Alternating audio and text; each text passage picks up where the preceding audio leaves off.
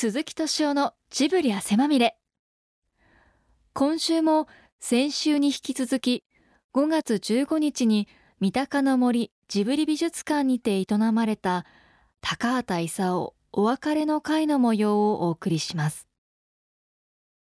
また後半では1987年公開の高畑監督によるドキュメンタリー映画柳川掘割物語で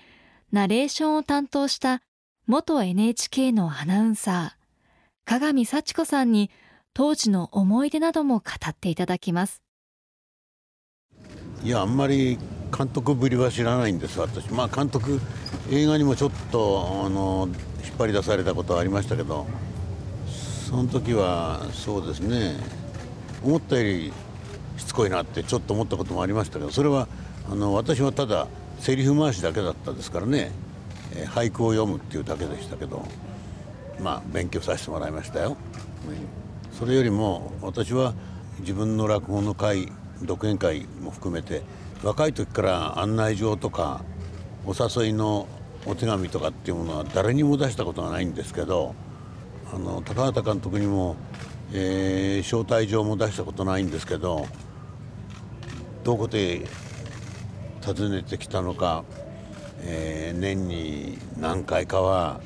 突然駅からとぼとぼ歩いて奥様と2人でねとぼとぼとぼとぼ歩いてくる姿が何とも良かったですね。で今日今聞いてたら結構多弁な方で皆さんのご挨拶にありましたけど私と相対してる時はほとんど口をつかないでただ顔を見てると何か平和だな静かだなっていうのがね何とも癒されましたね、えー、最後の、まあ、高畑さんの外出が佐々さんの落語だったという。でしたってね、それをお聞きになっていかがですか？本当にあの時もとても辛そうだったんですねきっと、まあ、客席にはおいでになったんだけど体は起こせなかったんでしょうきっと。客席の上の方で体横にして声は聞いてた。時々は顔をご覧いただいたのかもしれないけどそんな思いまでして来ていただいたのかと思ってね。いやそれは胸がいっぱいでしたよ、うん、その時はなんかお話とかはされてないいやいつも終わってからあの別室でもって茶話会みたいなのがあるんですけどあの鈴木敏夫さんの方から今日はちょっと体調が良くないのですいませんがと言って退出させてもらったっていう話を聞きました。そうかそれは大変だなと思ったけどこんなことになるとは思いませんでしたよ。またそのうちねまた静かな顔でねどうもなんつって出てくるんだろうと思ってました。2月だったかな、ええだから4月に亡くなったっていうもう行けなかったんですね。私はいつものようにもともとは落語会はもう十何年20年近くになりますかね、えー、ジブリの社員の方スタッフの方のみ、えー、聞かせるので来てもらいたいってあの高畑さんや鈴木さんからお誘いがあって、えー、声をかけていただいて毎年1回ずつは来てますから毎年1回ずつはお会いしてたんですけどうんそんなわけで今年はお目にかかれませんでした、えー、高畑さんからはきっと私にはまあ会ってたのかもしれませんけどね、まあ、それ以外に、あの、自分の落語会に時々来てくださって本当にねそんな偉い方には見えませんよ。向こうから来るなんか、えー、なんか老人2人がとぼとぼとぼとぼ夫婦連れでね並んで、うん、仲のいい夫婦だなと思ってね。羨ましく思ってました続いて増岡徹さんいらっしゃいますので、えー、もう間もなくいらっしゃいます、えー、僕が高畑さんとお会いしたのはあのもう20年ほど前ですけれども「えー、方法華経隣の山田君」というあの映画がございましてそれのお父さんの役をやらせていただいたのがあの一番最初の仕事としてはしかもそれがあのそれ一本だけなんですけれども。思えばあのいろんなあのお話を今聞いてまして自分が子どもの頃夢中に見ていたあのテレビのアニメですとかそういうののほとんどに高畑さんっていうのが関わっていらっしゃったんだなっていうことは皆さんのお話でも分かりましたし中でも時間が時空が簡単に瞬時に飛んでしまうんであろうなという実感を感じたのがあの55年前に三鷹行きのバスを待って雨上がりのバス停で初めて高畑さんと若き日の青年であった高畑さんと初めて会ったっていうあの宮崎さんのあのご挨拶があったんですけれどもそれがなんかこう数節にこう映像と一緒に自分の想像の中の映像ですけれどもそれがすごく何て言いますか人生っていうのはそういったスピードで過ぎ去るものだろうしいつまでもそれが映像としては残っているんだなっていうのを強く感じました。ファンタジーとリアリティっていうのを両立させようとされていたんだろうなっていうのがあのアニメーションのシーンなんですけれどもあの挨拶でしどろもどろあ今今た例えば今みたいな状態ですね。その時に人間っていうのはどういう動きをするんだっていうのを一回撮らせてくれっていうようなことをおっしゃったことがあってあのジブリのスタジオであの、えー、ビデオでそれ僕は声を当てるだけなんですけれどもね、そのシーンを実際に演じてみて見せてくれっていうことをすごく覚えています。ですからその僕はアテレコっていうのはほとんど経験は今もあんまりないですけれどもあの口の形がね確実にその言葉を発生し発生している動きになってるんですよね。それもすごく感心しましたしリアリズムといいますかアニメーションであんなデフォルメされた人物たちにリアリズムがあるんだっていうその辺をすごく抑えてる方だなっていうふうにその時思いました。えー、っとですね私がその時あのちょうどその頃あの紀ノ国屋で舞台をやっておりまして亡くなったあの井上久志さんの舞台だったんですけれども高畑さんは井上さんの舞台をあの見るのを常に見ているということでその僕も出てたのを見てくださってねそんなこと初めてだったんですけどあの子供にお年玉あげるようなポチ袋ありますよね、はい、あれにあ普通はあのお酒1本持ってはいこれ飲みなっていうような感じってことはよくあるんですけれども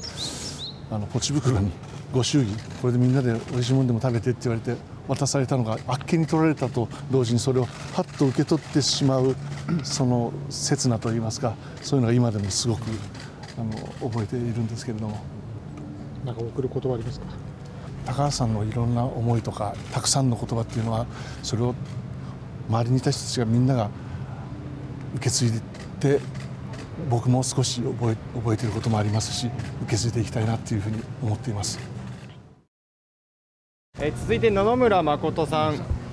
宮崎駿監督が最初にあの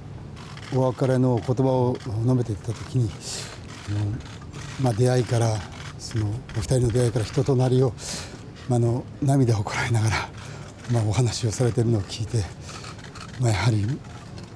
すごい偉大な監督監督だったということをあの改めてですけど、えー、聞かされて私がそのまあ24年前になるんですけど「平成たぬき合戦ポンポコ」という、あのー、作品に、まあ、僕なんかが突然その主演のタヌキに抜擢されて、まあ、すごいことだなと思いながらも改めてこんなすごい監督の作品に出させてもらったんだなっていうのをそのお話を聞いてて改めて感じたっていう感じですね。たくさんのあのすごい方々があの全部声優で出てらっしゃったんですけどどっちかっていうとあの僕が吹き込む時はあの結構後の方で結構あのアニメーションがかなり出来上がってるんで、えー、結構あの初めての経験だったんでとってもあの動いているそのタヌキのその映像にその何でしょうか命を吹き込むわけですよね声でそれは非常にやっぱ初めての経験だったんでもうそのなかなかはまらないんですね、うん、そのだけど一切そのあの高畑監督は厳しい言葉もかけずに時にはあのちょっとロレるロレってしまった時があったんですよ。それでもそういう状況のまあそういう戦っている状況の時はロレる言葉だってあるよだよっていう NG を出さなかったんですいや僕もう一回やってもいいですよって言ったらいやいやもう OK っていうぐらいすんなりとその OK が結構出てで結局1日で申し訳ないですけどあんなすごい作品なんですけど僕がこういう吹き込んだのは1日で終わったんです。まあ、当時石田ゆり子さんと2人でやってたんですけどものすごくリラックスさせてくれて自然にまんま野々村誠の声でそのままの普段の通りに縁の小吉っていうタヌキだったんですけどもう聞いたらもう野々村誠なんですよ。だけど聞いてるうちに徐々に野々村誠の声じゃなくて小吉の声に聞こえていくっていうふうに思わせてくれるっていうのはやっぱり知らない間にその高畑監督がそういう自然な演出の中であのそういう魂を吹き込むっていうのはそういうことなんだなっていうふうに教えてくれてたのかなとあんまりその厳しく言うんじゃなくてそういう自然な風にやることによってそうなのかなっていう今で思えばそうですね。だから聞いててあの皆さんあの「平成たぬきぽんぼこ」って結構映画を見てる方いらっしゃるんですけどあれが野々村誠の声だったって気づく人が誰もいないんですよ。それを聞いてから改めてちょっと尊敬しますっていう。最近も本当僕がこんな感じでテレビ出てますんで本当にあの高畑監督には宮崎監督にもですけど、まあ、ジブリ映画に出させてもらったことを本当に感謝していますね。僕にとってはだから、まあ、30何年もこの世界やらせていただいてますけど、まあ、自分の人生の中ではもう最高の作品最高の宝物もうこれはねあの子供にも何回もね、何言ったって僕はあのジブリの映画に出てんだって言うと、まあうん、パパやっぱすごいねとかそこだけ言ってくれますね、えー、イルフィオロバイキングとか出てるとすごく怒られるんですけど、はい、こんなに早いと思います。82って言ってみんなあの本当に100まで近く生きるんだってみんなおっしゃってましたからそんなに早くお別れが来るとは思わなかったんですけど、うん、でもたくさんのあの素敵な作品をこうやって世に、出していただいて本当にあの皆さんに夢と感動を与えてくださったわけなんで、うん、もっともっといいたくさん作品を作っていただきたかったけども、うん、今はまたいつか戻ってこられるという願いを込めて、はい、ゆっくり休んでいただきたいなと思います、えー、竹下恵子さんと最後に、えー、鈴木敏夫プロデューサーが参ります。私はねあのいろいろ思い出してももうあのニコニコニコニコ優しく笑って何か例えば伺ってもすぐ答えが返ってくるっていうそんな印象でしたね。でも本当にいつもねおそらく現場ではもちろんそうじゃなかったと思いますけどカナダのアニメーション作家のフレデリック・バックさんの企画展があった際にその美術館であのバックさんも来日してくださったので対談をさせていただいてその時に高畑さんともあのお話をさせていただいたんですけどあのバックさんともとても仲良しでね高畑さんだからその時もねもう本当に嬉しそうにしてらしてもうバックさんと一緒にいるのがもうとても嬉しくてたまらないというような雰囲気の中で私も中に交えてもらってお話をしたんですけどね。そういう時はあの多分お話になればどんどんどんどんこうお話が泉のようにこう湧いて広がっていくんでしょうけれどでもとにかくニコニコニコニコしてらっしゃいました。もう何しろ博識でいらっしゃるのでいろんなことを、まあ、教えるというのではないですけれども私たちにすれば教わっていたかなという感じもありますね。美術館に伺った時に大きなフレデリック・バック展という図録があるんですけれども高畑さんがそれを持っていらしてえー、どうするのかなと思ったらあのサインをしてくださいって言ってくださってどうもあのファンでいてくださったらしいんですけれどその打ち合わせの時はもちろんそんなお話もなかったので私の方がびっくりしてもう喜んでそれはサインをさせていただいたんですね。そしたらまたその時も もうとろけそうななんか嬉しそうな顔をしてくださったんでもう私もとても嬉しくなったのが今とても幸せな思い出の一つですね今日こちらに伺って思ったのは今私たちが当たり前のように見ているテレビだったり映画だったりするアニメの世界の一つ一つの扉を高畑さんがもう強靭な意志で開いてくださってそこにはもちろん宮崎駿さんがいらしたり、ま、ジブリで言えばあの鈴木敏夫さんもいらっしゃるわけですけれどもそういったことの結果が今で私たちはだから今すごく幸せなところにいてそしてこれからもずっと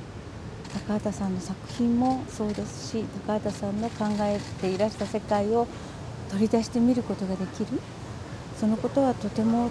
大切なことなんだなというふうに思いましたしそれは今ここにいる私たちだけじゃなくてこう全世界の人たちにとってもああやはり大きな宝物だったのだなというふうに思いますね。そのことをこう改めて感じることができたので今日高畑さんには本当にありがとうございました。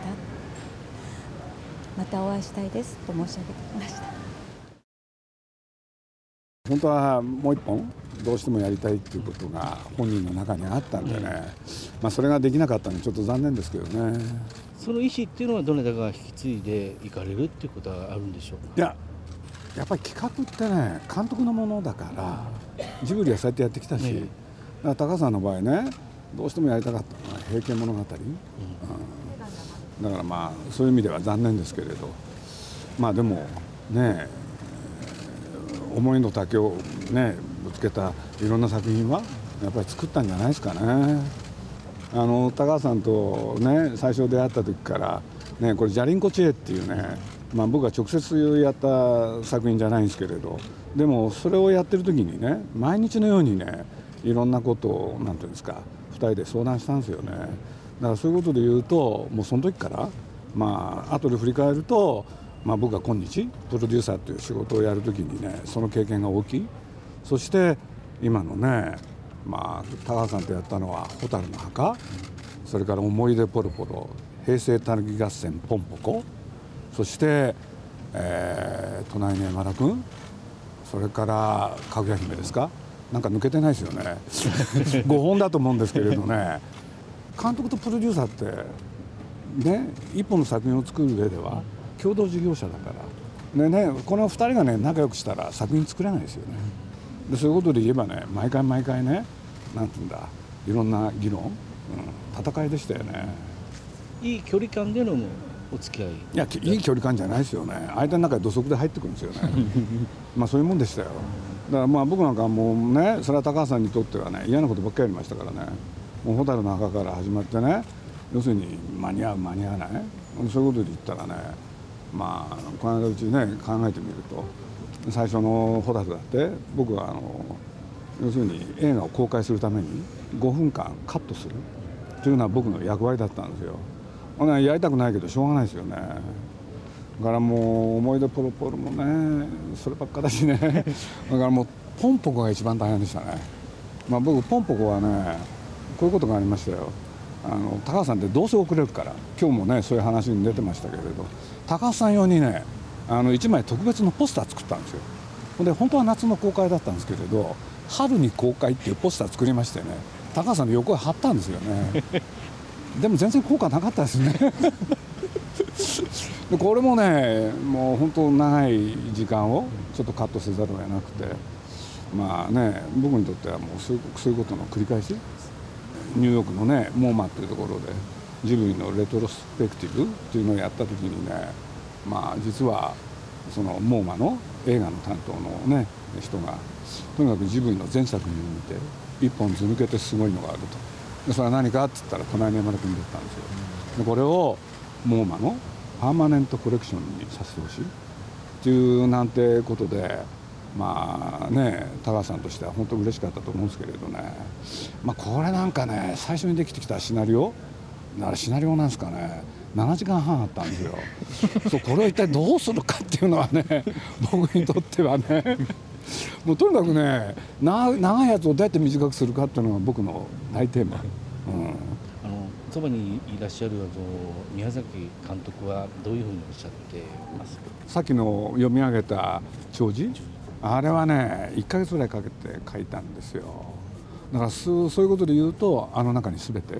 だからあれを話す時にもう本当にもうね予行演習やってる時から泣いてるからね。で本番大丈夫かなと思ってたら やっぱり泣いちゃいましたね。でもそれが今日のなんかお別れ会においてはねあるね全体の雰囲気を生んだのかなと思って。だから宮さんは俺みっともなかったって言うから「いやそんなことない」って言って「あれがねすごく良かったですよ」って言ったら「そうかな」って言うから「そうだと思いますよ」出会いからの振り返りを全部だって自分で55年間ですからね。55年間で忘れてたね2人の出会い？そんなことまで思い出したみたいでバス停でねうんとかね、うん、そんな話までしてましたからね宮崎さんはその高橋さんの意思を継いでその映画をみたいなことっていうのはおっしゃったりしたんですそんなね美しい関係じゃないんですよ。やっぱりたライバルですよね、皆さんにとって高畑さんっていうのはねある時期先生なんですよね師匠、うん。でそれが一緒に作るようになる。そしてお互い監督としてねそれぞれ違うものを作り始めるっていう。こういう3つの時期があるんですよね。でそういうことで言えばねお互いがお互いの作品に対して非常に厳しい見方してきたしね。でそういうことで言えばあ師匠でありそして先輩でありである時は友人になる。そしてやっぱりライバルになったですよね。だってやっぱり高橋さんがいたから宮崎も頑張れた。で宮さんがいたから高橋さんも頑張った。そういう関係だと思うんですよね。だからお互いがお互いにねその作った作品についてね面と向かって何も言わなかったですよ。そ互いそれを真ん中で聞くのは僕でしょそうするとお互いにいいこと言っちゃったりしてね。そんなことやってましたよね。仲介役みたいな役割。まあそうですよね。大体プロデューサーってそんな役回りじゃないですか、うん。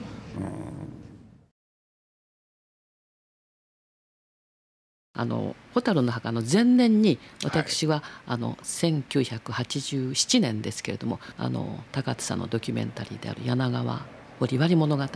ナレーションをさせていただいたというかもう共に参加してナレーションという形で参加させていただいたんですけど。よほどの気持ちがあの深く動かされたんですよね。高畑さんはその柳川の状況にっていうのはやっぱりあの時代っていうのはちょうど50年代60年代って日本がえー20年代戦後30年代40年50年代で本当高度成長の中で日本汚れちゃったんですよね。ね。本当に全国が汚れた、郊外っていうこともう郊外ですね。で私も多摩川のそばに住んでますけれども小さい時は多摩川で泳いでいましたけれどももう泳げないですよドロドロで。はい。ですからよく分かってたんで同世代だったのでよくね分かったんです。でしかも柳川というあのねあの町ですから白州のふるさとですしねあですからあのメッセージが本当にね同じ気持ちであの伝わってきたんです、あ一番最初に私一番やはりねドキッとしたのは昔ね日本貧しかったという、みんなあの言葉でしたね。であの貧しさは私知ってるし知ってる世代だったしそれで貧しさを救うための水だったわけですよね、はい掘り割それをどんどんどんどんあの、うん、と行政とかねそれから機械でこう書いて埋めてしまおうというそれに怒りがあったわけですよね。そうでしょ？おっしゃる通りです。それが怒ってそうじゃなくってあの自分たちのみんなでってそれでみんなでなさってその結果があの映画なんでしょうか。そうですね。だけどその水の表情がねだからあんまりねいいのでもうとことんでしたでしょ？だから水の目線であの私たちもですか見ることができるというそれから私やっぱり日野原先生とはい。私とのその朗読と対談の時に本当にそこの席に静かにいらしたというそのことですね。直接伺いたかったんですけどもその機会がなくてもうそれがね悔やまれるんです。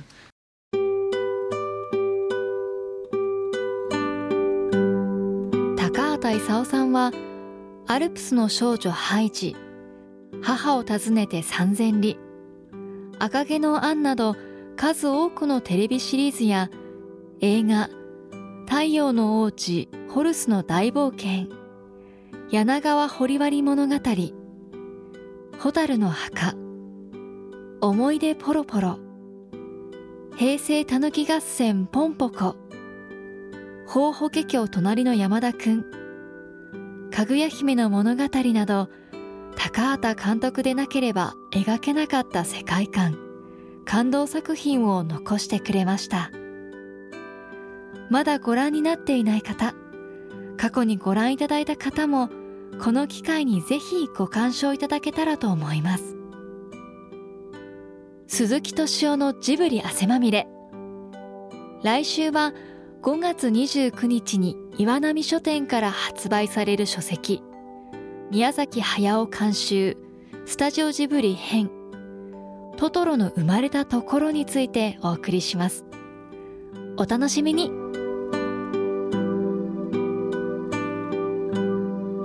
鈴木敏夫のジブリ汗まみれ。この番組はウォルト・ディズニー・スタジオ・ジャパン。ローソン。